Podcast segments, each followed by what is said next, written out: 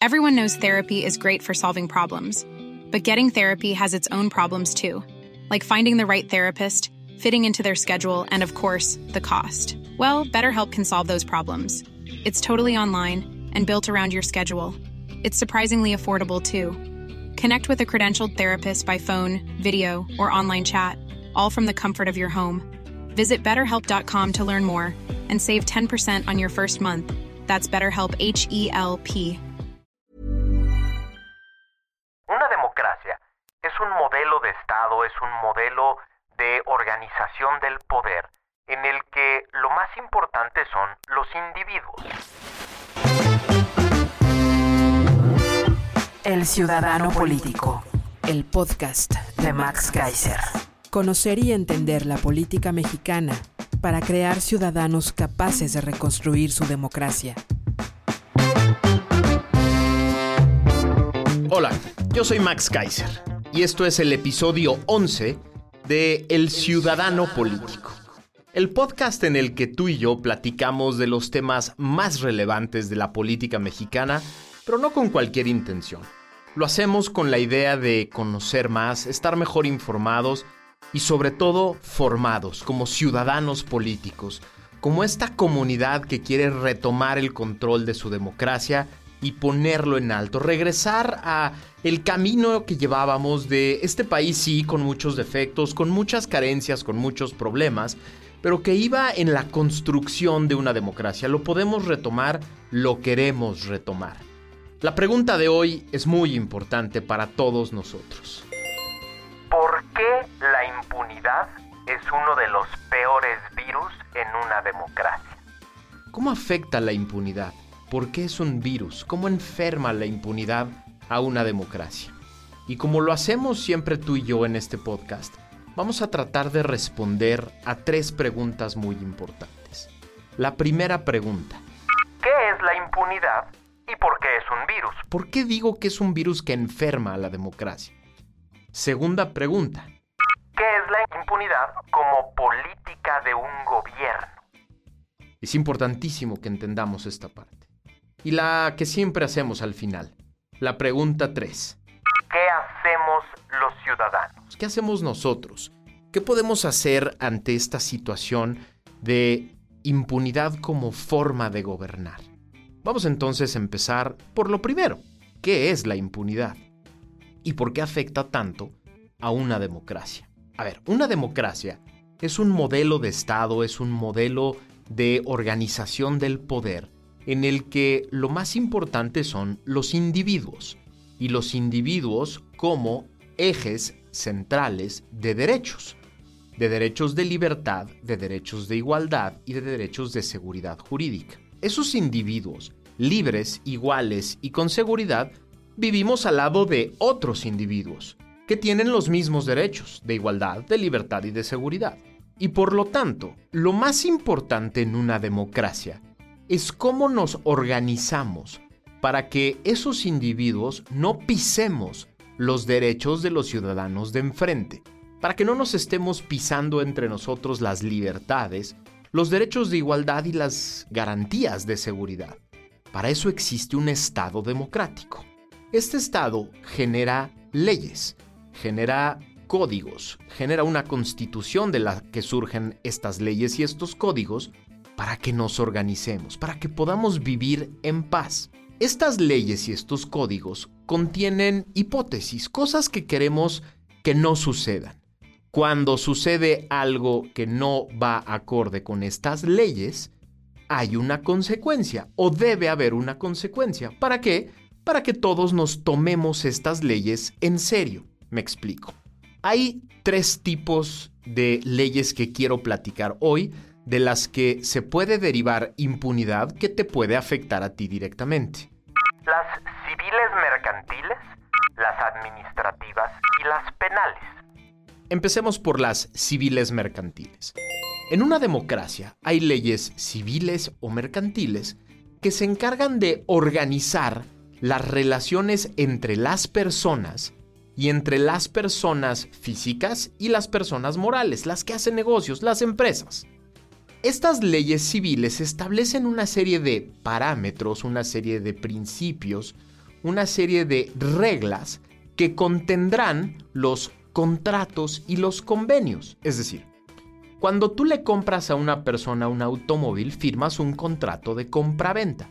Ese es un contrato civil que está basado en un código civil. Ese contrato establece una serie de derechos y obligaciones para ambas partes. Tus derechos están resguardados con la obligación del otro frente a ti. Es decir, si yo compro el automóvil, yo recibo el automóvil y pago un precio, es decir, tengo el derecho de recibir en propiedad el automóvil y la otra persona tiene el derecho a recibir el precio que se pactó por ese automóvil. Eso es un contrato civil, básicamente, y no se hacen de cualquier manera, es decir, los seres humanos, los ciudadanos en una democracia no podemos ponernos de acuerdo de cualquier cosa. Hay una serie de reglas en estos códigos de qué sí se puede acordar y qué no, cuáles son las obligaciones que sí se pueden pactar y cuáles no, cuáles son los derechos que sí se pueden tener y cuáles no. Bueno, en una democracia, los contratos y los convenios derivados de responsabilidades civiles generan una expectativa, es decir, yo genero con el contrato la expectativa de que voy a recibir el automóvil y la otra persona genera la expectativa de que va a recibir el precio. Si uno de los dos no cumple, hay un sistema de jueces civiles a través del cual yo puedo ir a decir, oye, no me entregaron el coche y yo entregué el precio. Y la expectativa es que el juez, si yo logro demostrar que el contrato es válido, que yo entregué el precio y no me entregaron el automóvil, la expectativa es que el juez va a fallar en mi favor y va a obligar de manera coactiva, con la fuerza del Estado, a que esa persona entregue el automóvil a quien se lo dé. ¿Qué quiere decir la impunidad en la parte civil? ¿Qué pasa cuando en un Estado ya la expectativa derivada de un contrato o de un convenio no siempre se actualiza? Lo que empieza a suceder es que se genera desconfianza. ¿Qué pasa cuando no solo un contrato no se actualiza o cuando un juez no puede hacer que una persona cumpla con un contrato y con otro y con otro y con otro y que de pronto parezca que hay algunas personas a las que no les aplica la ley ni siquiera civil, a las que no puedes obligar ni siquiera por la vía civil a que cumplan con las leyes. Lo que se genera es desconfianza y la desconfianza genera problemas en la inversión. ¿Quién quiere venir a un país en el que ni siquiera los contratos válidos y firmados se cumplen? Porque hay personas o empresas o grupos o gobiernos que pueden decir con la mano en la cintura, no cumplo el contrato y nadie los puede obligar. Esa impunidad es muy grave porque empieza a generar un ambiente de desconfianza y un ambiente en el que solo parece haber el corto plazo. Me explico. Los contratos y los convenios generan una idea de largo plazo. Yo firmo un contrato contigo, por ejemplo, de inversión para hacer una fábrica en el que hay una serie de tecnologías y propiedades industriales que están protegidas por las leyes y yo tengo la expectativa de que alguien las va a cuidar si alguien pretende robarme mi propiedad intelectual, la tecnología o algún bien de la empresa o las ganancias válidas de la empresa. Si esta expectativa se confirma en los tribunales, yo vuelvo a invertir y vuelvo a invertir en el largo plazo en ese país. ¿Qué pasa cuando, desde la vía civil y desde la vía mercantil, ni mi propiedad intelectual, ni mi tecnología, ni mis bienes están protegidos? Porque si alguien los toma, los malutiliza, no es castigado. Si hay impunidad desde la vía civil. Lo que sucede es que las personas que invierten en este país invierten en corto plazo invierten para obtener ganancias cortas. ¿Por qué? Porque no confían en que sus bienes, su propiedad, sus ideas, su tecnología sea protegida en el largo plazo. Quiere decir que desde lo civil, la impunidad, que quiere decir en latín impunitas, sin castigo, sin consecuencia, tiene consecuencias graves en una democracia. Ahora vámonos a la siguiente. Las leyes y reglamentos administrativos. Las leyes y reglamentos administrativos básicamente tratan de ordenar el ejercicio del poder en su relación con las personas. el comercio, el tránsito, el medio ambiente, los impuestos, la vecindad, etc. Todas las cosas que el gobierno, el Estado, genera para que haya una buena relación del gobierno con las personas, con las empresas. Por ejemplo, hay reglas, hay leyes que regulan cierto tipo de comercio, que regulan cómo pueden producir, qué cosas pueden tirar a la calle o no, o a un río, ¿no? Cómo pueden ganar dinero sin afectar a otros. Esas son leyes administrativas. ¿Qué pasa cuando hay impunidad en las leyes administrativas? Lo que puede suceder es que el comercio queda desregulado, las cuencas pueden quedar contaminadas, las personas pueden competir con reglas o con prácticas desleales, el medio ambiente se ve afectado, los impuestos se cobran menos de los que se deberían cobrar y lo que empieza a suceder es que se desborda el orden y se genera caos.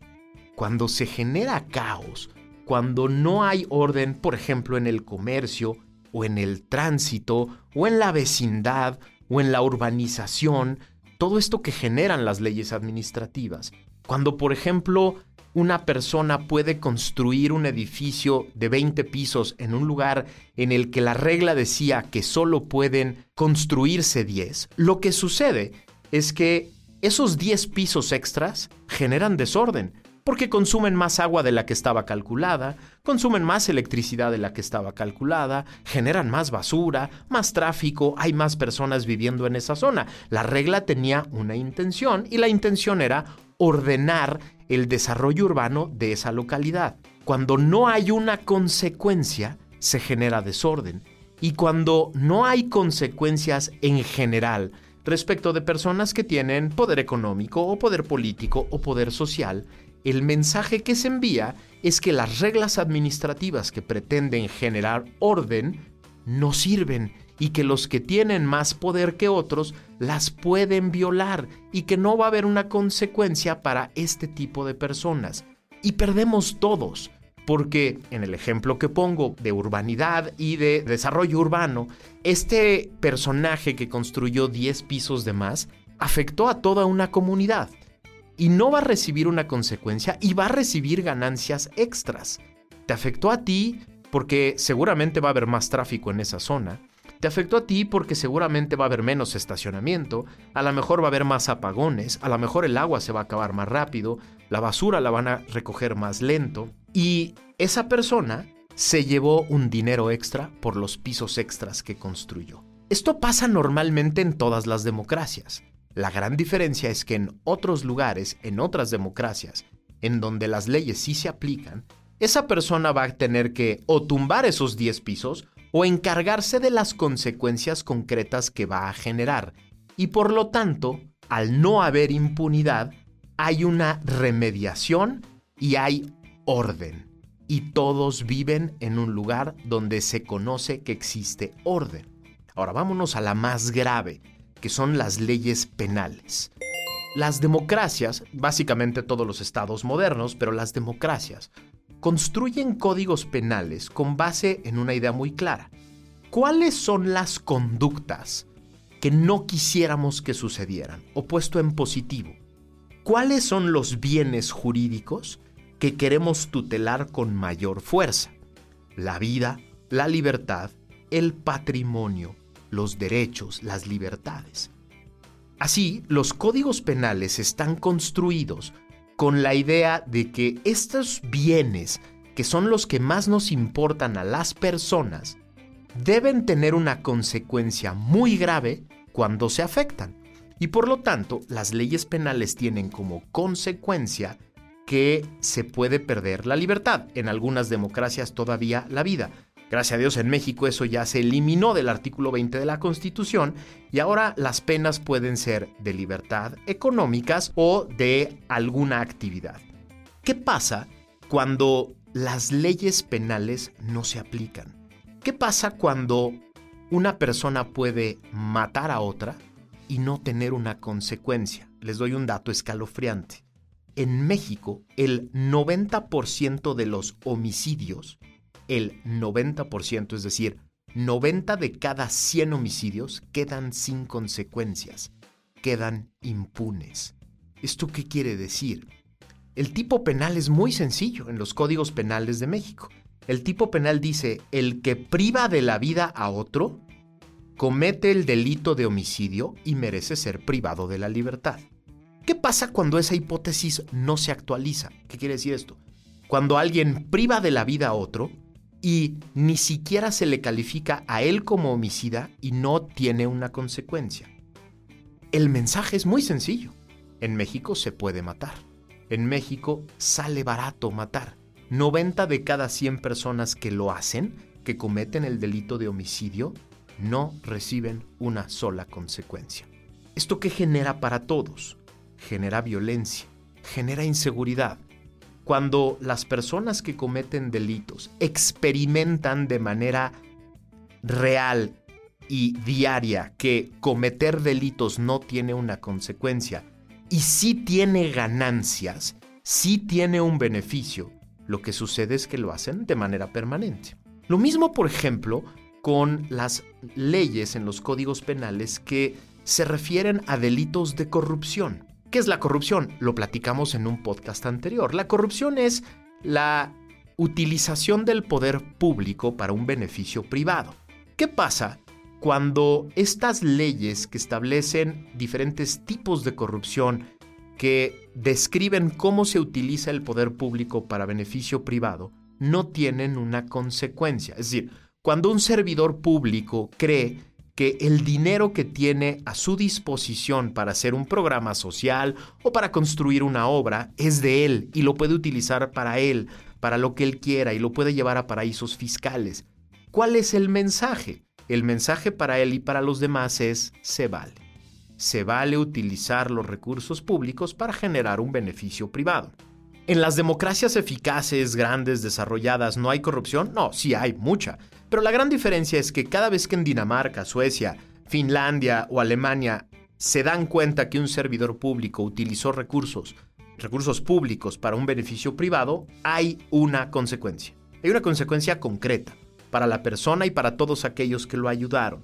Y así el mensaje es exactamente el contrario. El mensaje es, aquí no se vale. Aquí no se vale utilizar los recursos públicos para algo diferente y por lo tanto las leyes que establecen las reglas de los recursos públicos son válidas. Ese es el concepto de impunidad y esa es su gravedad. Ahora, segunda pregunta. ¿Qué es impunidad como política de gobierno? Muy sencillo. Cuando un gobierno decide que la impunidad se otorga a los míos y la ley se aplica con toda su fuerza a los otros, la impunidad se convierte en política de gobierno. Y esto es gravísimo, porque afecta uno de los principios básicos de la democracia que están en nuestra constitución en el artículo primero, que es el concepto de igualdad. Es decir, la ley es igual para todos. Estas tres tipos de leyes de los que hablamos, las civiles y mercantiles, las administrativas y las penales, se aplican de manera igual para todos en una democracia. ¿Qué quiere decir esto? Lo que quiere decir es que a la hora de juzgar un caso civil o un caso administrativo o un caso penal, la última pregunta que debe estar, o la que nunca debe estar, es ¿a qué partido perteneces? ¿A quién estás afiliado? ¿A qué grupo político perteneces? Esa pregunta nunca debe ser parte de la determinación de una consecuencia por violar una de estas leyes. Cuando en un gobierno esa es la pregunta de inicio, esa es la pregunta de entrada. Es decir, cuando la fiscalía o una autoridad administrativa primero pregunta, ¿con quién estás? ¿A quién apoyas? ¿Cuál es tu grupo? Y derivado de esa pregunta, ¿el Estado actúa o no? la fiscalía actúa o no, entonces estamos frente a una política de impunidad como política de gobierno. Y esto es gravísimo. Es gravísimo dejar pasar esto en una democracia, porque lo que genera es un vicio permanente, que es que para unos la ley aplica y para otros no. Pero además genera una conducta cíclica.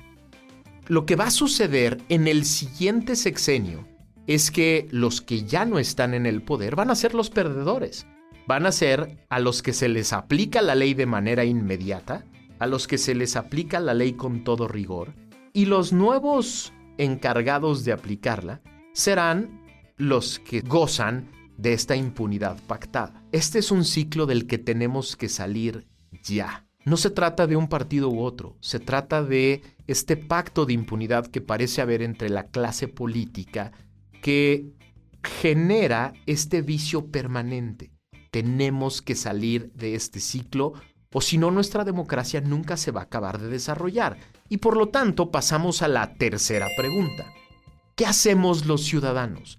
¿Qué hacemos frente a este pacto de impunidad que parecen tener firmados entre los políticos que nos gobiernan desde hace muchos años? Lo primero que tenemos que hacer es denunciarlo, levantar la voz, decirlo, decir cuando una persona violó una ley desde leyes civiles hasta leyes penales, denunciarlo y después, dos, hay que exigir que se haga justicia, hay que llevarlo ante una autoridad. Hay que activar a nuestras autoridades. Hay que ponerlas a trabajar. No es suficiente con denunciarlo en Twitter, ¿eh? No es suficiente con denunciarlo en un medio de comunicación. Las democracias se desarrollan cuando los órganos encargados de aplicar la ley tienen casos para aplicar la ley. Tienen en sus manos la oportunidad de definir en un caso concreto que la ley se debe de aplicar. Es lo segundo que hay que hacer, hay que llevarlos casos a tribunales. No hay que aguantar ni una violación a un contrato civil y menos a una violación de una norma penal que protegen nuestros bienes más preciados. Pero tres, hay que dar seguimiento hasta sus últimas consecuencias, hasta que se genere justicia. Sí, es muy complicado. En un país como el nuestro, en el que de pronto los juicios civiles pueden durar hasta 10 años, los penales pueden durar 5 años, es dificilísimo llegar al final, llegar a la meta. Pero si esto no sucede, si no nos acostumbramos a seguir los casos hasta el final, lo que sucede es que quienes violan las leyes apuestan por nuestra desidia, apuestan por la flojera, apuestan por el paso del tiempo. Es impresionante ver cómo los políticos que hace unos años, o los rufianes de cualquier tipo de delito de hace unos años, que eran los grandes malos que salían en los periódicos y que nadie queríamos volver a saber de ellos, unos años después allá andan en las fiestas de sociedad paseándose con todo mundo y presumiendo lo que se robaron. Tenemos que acostumbrarnos a darle seguimiento a los casos y a generar rechazo social. Eso es importantísimo. Es importantísimo generar rechazo social frente a aquellas personas que nos fueron desleales a todos, que nos han afectado por violar las leyes que los demás sí cumplimos. Esto es fundamental y esto lo hacen en las democracias desarrolladas. ¿eh? En las democracias desarrolladas, quien viola la ley, quien les desleal al país, recibe no solo la consecuencia jurídica, sino el rechazo social de quienes sí cumplen, de quienes sí se sacrifican, de quienes sí se toman el tiempo de conocer la ley y aplicarla en su vida diaria. Y finalmente, hay que tratar de saldar cuentas con el voto. Al final hay que tener la capacidad de recordar lo que hicieron unos y otros y lo que dejaron de hacer unos y otros, para que el voto sea nuestro rechazo o premio final. Es nuestro poder, es decir, cuando en un gobierno se genera la impunidad, no solo en casos aislados, sino como una política de gobierno, tenemos todos que tener la capacidad de definir quién y de acordarnos al momento de regresar a las urnas y en ese momento ejercer nuestro voto como un rechazo a la deslealtad de esa persona que violó las leyes que todos los demás cumplimos. Imagínate que empezamos a hacer esto. Imagínate que empezamos a denunciar, a exigir justicia, a dar seguimiento, a generar rechazo social y a saldar cuentas con el voto. Si empezamos a hacer esto cada vez más ciudadanos, te aseguro que la impunidad va a empezar a dejar de ser el virus más grave que tiene nuestra democracia. Nosotros somos la cura, nosotros somos la vacuna frente a ese virus. Entre más ciudadanos empecemos a aplicar estas cinco medidas, más difícil será el pacto de impunidad. Muchas gracias por haberme acompañado en este episodio. Te invito a que compartas estos podcasts con otras personas. Otras personas que crees que tienen ganas de ser ciudadanos políticos, que toman en sus manos la democracia, que la hacen suya, que se encargan de construir con los suyos un mejor país. Sígueme en mis redes sociales, soy Max Kaiser75 en Twitter y en Instagram y acompáñame también en mi canal de YouTube en el que estas clases de manera amplia sobre el poder, la democracia, el gobierno, las pongo a disposición gratis para todo mundo, para que todos aprendamos. Muchas gracias por haberme acompañado, nos escuchamos la que sigue.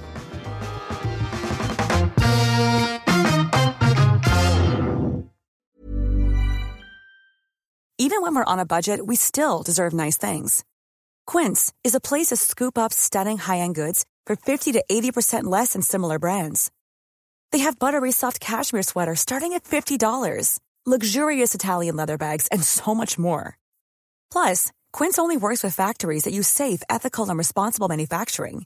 Get the high-end goods you'll love without the high price tag with Quince. Go to quince.com/style for free shipping and 365-day returns.